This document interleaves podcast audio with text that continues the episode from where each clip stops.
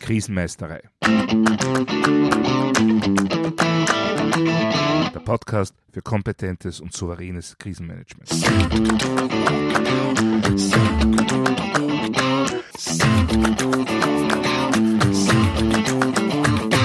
Hallo, ich bin Thomas Prinz von krisenmeisterei.at. Ich helfe Verantwortlichen, Krisen souverän und kompetent zu meistern, damit diese nicht zu ihrer persönlichen Tragödie werden. Heute geht es um das sogenannte Führungsverfahren. Was ist dieses Führungsverfahren? Nun, es ist eine standardisierte Methode, wie man in einem Notfall oder einer Krisen- bzw. Katastrophensituation strukturiert zu Entscheidungen und Umsetzungen kommt. Wer da an das Prinzip von Plan, Do, Check, Act in so ziemlich allen Managementnormen denkt, der liegt vollkommen richtig. Aber fangen wir zunächst einmal von vorne an. Und da ist gleich einmal anzumerken, dass es in verschiedenen Organisationen und Kulturen durchaus verschiedene Bezeichnungen für diese Vorgehensweise gibt. Dabei unterscheiden sich im Wesentlichen aber nur die Namen, nicht die Inhalte. Ich verwende hier die Diktion, wie sie auch im österreichischen SKKM, dem staatlichen Krisen- und Katastrophenschutzmanagement, vorkommt, äh, das insgesamt nach meiner Erfahrung die größte Übereinstimmung mit anderen Systemen mit sich bringt. Und da ist dieses Führungsverfahren als auf einen Auftrag folgender Kreislauf von Lagefeststellung, Beurteilung der Lage, Planung der Durchführung, Auftragserteilung und Kontrolle zu verstehen. Ja, prinzipiell klingt das sehr einfach, fast trivial. Es gibt aber einige Fallstricke.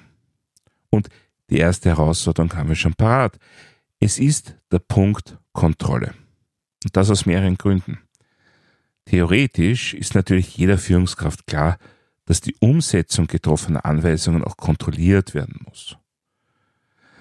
In akuten Krisensituationen fällt das aber oft unter den Tisch. Zum einen, weil oft Zeitdruck und Informationsflut dazu führen, dass die Kontrolle einfach ja übersehen bzw. vernachlässigt wird. Zum anderen besteht oft die Auffassung, dass, sofern es keine anderslautenden Rückmeldungen gibt, eh alles genau nach Plan abläuft.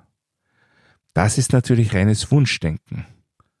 Aber gerade wenig erfahrenen Krisenmanagern spielt so ein Wunschdenken oft böse Streiche.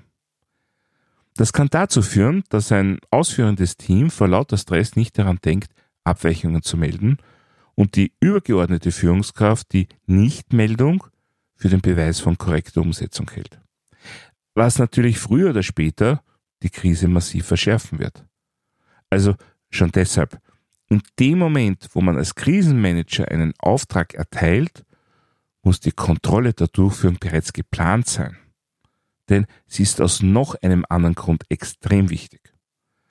Die Kontrolle der Auswirkung meiner Aufträge zeigt mir, ob sie die Lage wirklich so beeinflussen, wie ich bzw. bis mein Stab das vorhergesagt hat.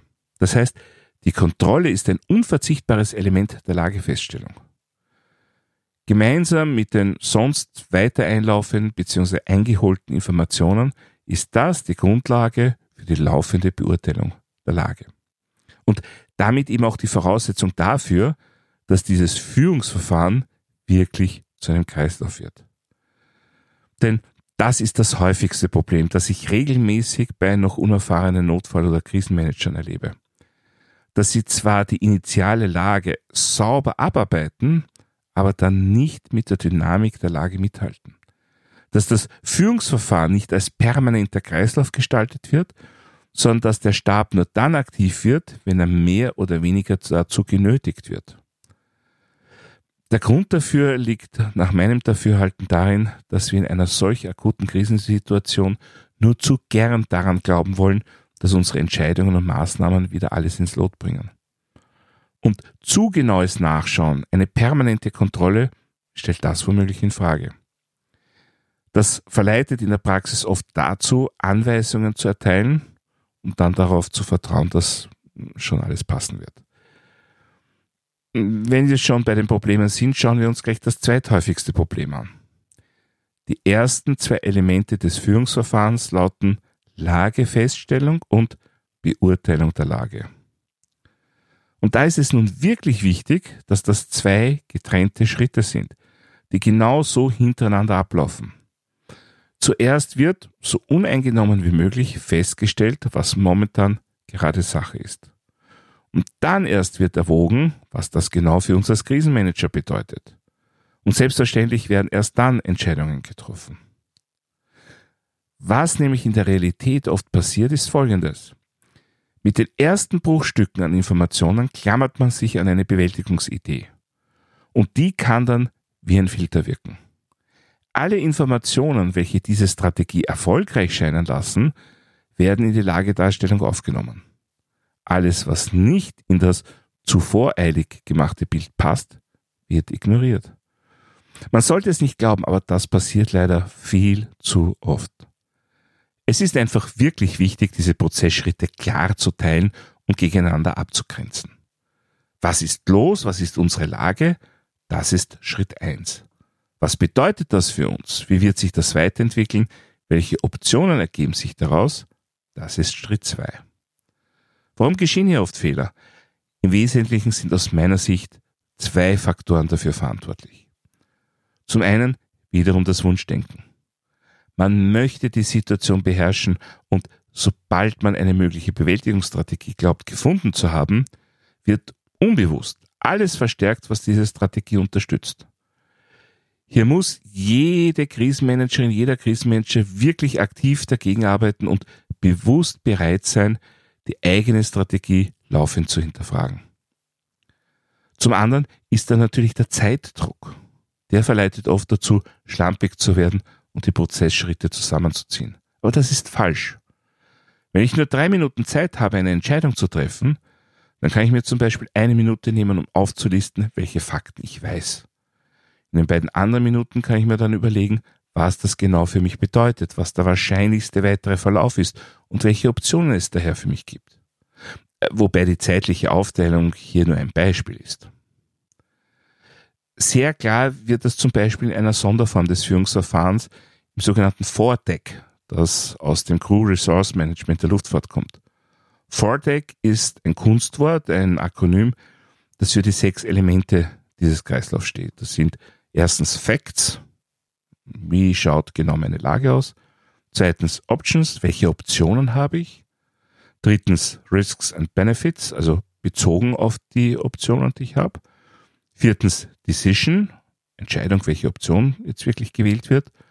Fünftens Execution, Umsetzung der gewählten Option. Und sechstens Check, Kontrolle, ob die gewählte Option sich wunschgemäß auswirkt. Ja, und die Anfangsbuchstaben dieser sechs Elemente, also Facts, Options, Risks und Benefits, Decision, Execution und Check, die ergeben zusammen eben dieses Kunstwort Vordeck.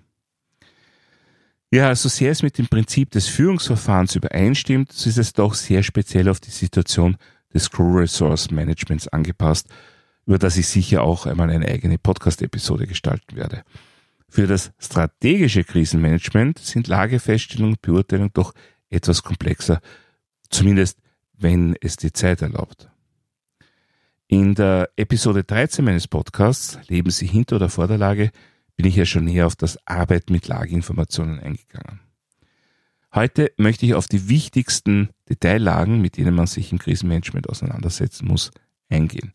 Und zwar sind das einmal die Gefahren- und Schadenslage, dann die eigene Lage und zuletzt die allgemeine Lage. Diese drei Cluster sind sowohl für die Lagefeststellung als auch für die Lagebeurteilung relevant, weil aus allen dreien wichtige Informationen für unsere Handlungsoptionen kommen. Beginnen wir mit der Gefahren- und Schadenslage. Salopp formuliert gehört hier dazu, was eigentlich passiert ist, also konkret Art und Ursache des Ereignisses, Umfang und Schwere, wer wie schwer betroffen ist und was mögliche Folgegefahren bzw. Folgeschäden sind. Ja, dieser letzte Punkt ist besonders wichtig, um zukünftige Entwicklungen abwägen zu können.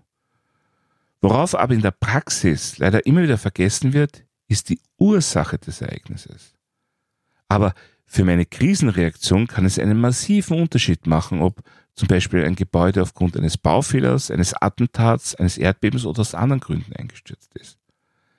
menschlich verständlich ist, dass oft zunächst nur das eingestürzte Gebäude im Hier und im Jetzt gesehen wird.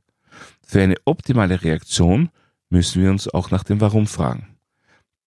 Das wir oft nicht sofort kennen, aber dann ist eben genau das auch eine wichtige Lageinformation. Also wir kennen die genaue Ursache derzeit nicht.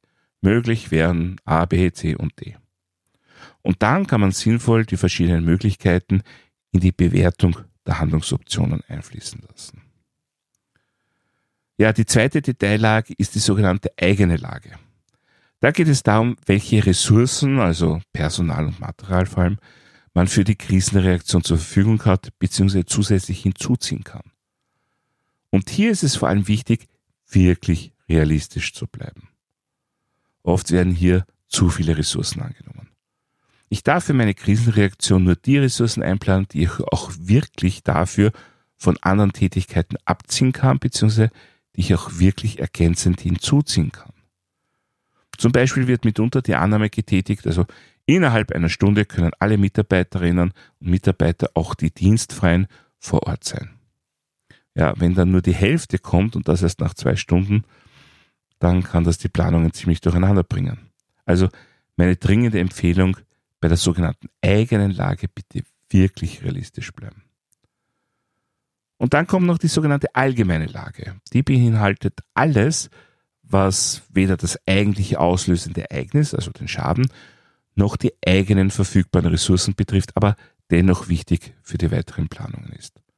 Also klassische Punkte wären Tages- und Jahreszeit, das Wetter, besondere örtliche Verhältnisse, spezielle aktuelle Beeinträchtigungen, zum Beispiel eine Baustelle vor dem Haus oder wenn gerade eine IT-Wartung läuft oder halt sonstige Besonderheiten. Diese drei Bereiche, also Gefahren- und Schadenslage, eigene Lage und allgemeine Lage, gilt es im Rahmen der sogenannten Lagearbeit dauernd im Blick zu haben. Wichtig ist, dass man dabei einerseits die bekannten Fakten klar darstellt, andererseits aber auch Prognosen macht bzw. berücksichtigt. Was es dabei natürlich auch laufend zu bedenken gilt, ist die verfügbare Zeit. Gerade in Krisensituationen kann es natürlich sein, dass gewisse Entscheidungen bis zu einem bestimmten Zeitpunkt getroffen werden müssen, auch wenn die Entscheider gerne mehr Informationen hätten, als gerade verfügbar sind. Dann gilt es, die verfügbare Zeit so gut wie möglich für die Lagerarbeit zu nutzen und die Entscheidung so fundiert wie unter den gegebenen Bedingungen möglich zu treffen. Auch das wiederum zeigt, wie wichtig gute Vorbereitung ist und Ausbildung und Übung. Denn nach meiner Erfahrung braucht es einige Zeit, bis man als Krisenmanager diesen Regelkreis der Führung, das Führungsverfahren, erstens zuverlässig als permanenten Kreislauf gestalten kann und zweitens die Geschwindigkeit des Verfahrens an die aktuellen Notwendigkeiten anpasst. Das kann von einem Durchlauf pro Tag bis zu einem Durchlauf oder mehreren Durchläufen pro Stunde gehen. Aber wie schnell oder wie langsam auch der Prozess abläuft, wichtig ist, dass jedes Mal alle Prozessschritte berücksichtigt werden und das in der richtigen Reihenfolge. Ich sage jetzt bewusst berücksichtigt und nicht durchlaufen, denn wenn zum Beispiel meine Kontrolle zeigt, dass sich die Lage positiv verändert hat und ich nach Beurteilung der aktuellen Lage im Rahmen der Planung zu dem Schluss komme, dass aktuell keinerlei Eingriffe notwendig sind, dann kann es auch einmal dazu kommen, dass in einem Durchlauf keine neuen Aufträge erteilt werden. Dann ist das aber eine bewusste Entscheidung und nicht ein zufälliges Weglassen des Prozessschrittes. Ja, und noch einmal mein dringender Appell, üben, üben, üben. Auch wenn der Kreislauf einfach klingt und jeder Manager, jede Managerin das System Plan, Do, Check, Act oft genug gehört hat, meine Erfahrung zeigt, dass zu Beginn der Ausbildung der Großteil aller Personen genau mit diesem Kreislauf ein Problem hat. Zumindest dann, wenn es stressig bzw. emotional wird.